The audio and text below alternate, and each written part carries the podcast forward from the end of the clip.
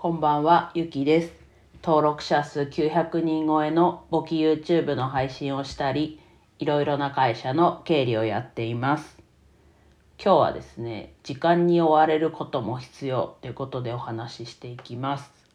まあ最近ね、自分は時間に追われていることが多いんですけど、まあ全部が全部 OK かっていうとちょっとこう考えていくと違うんですが、その中でもやっぱりこう、場面場面ではやっぱりこう時間に追われてることで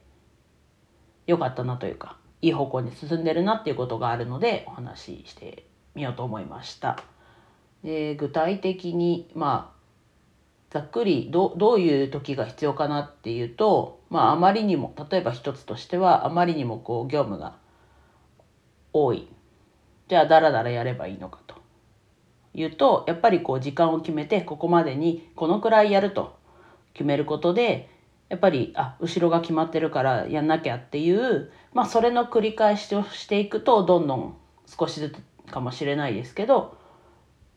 やらなきゃいけないことがこうだんだん消化できるというかクリアできる、うん、今ちょっと言葉がいい言葉が出てこなくてあれなんですけどまあどんどんこう消化していけるというなんだろうな。こう焦りとはまた違うんですけどその時間内にやらやるっていうそのなんだろうな。制限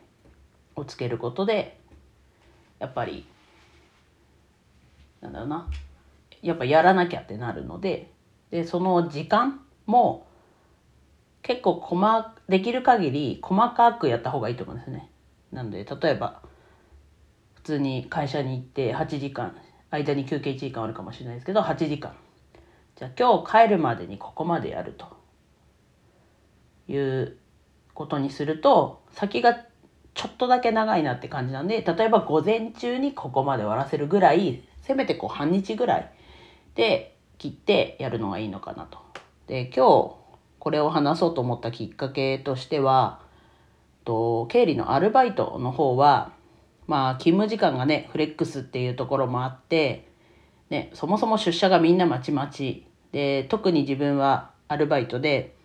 勤務時間自体も少ないけどやっぱりなんかこう自分からこうもっともっとみんなに伝えておかなきゃいけないことってたくさんあるんですけどまた自分で手動かしちゃってこう伝えきれてないこともあったりするので。うん、結構聞かれたら答えるみたいな感じになってそれで初めてこうお伝えできるみたいな状況がちょっと多いので、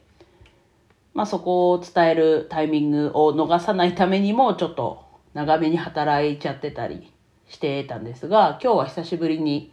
クライアント先に出向いて経理の業務委託の方でとクライアント先に出向いてやってるんですけどその時はもう6時って決めてやってます。まあもちろんね、その、定期的に行ってはいるんですけど、まあ基本的に皆さん6時大体過ぎぐらいには上がられるからっていうのもあるんですけど、でももう6時に終わらせるっていうそこを大事だったなと。ただ自分の場合はちょっとここまでこれを終わらせるっていうのがちょっと読めなくてあんまりここまでっていうのは決めてないんですけどまずでも6時までやれるだけやるみたいなちょっとあんまりその部分はいい例じゃないんですけど時間は決めてやってるっていうところでちょっと今日話してみようかなと思いました。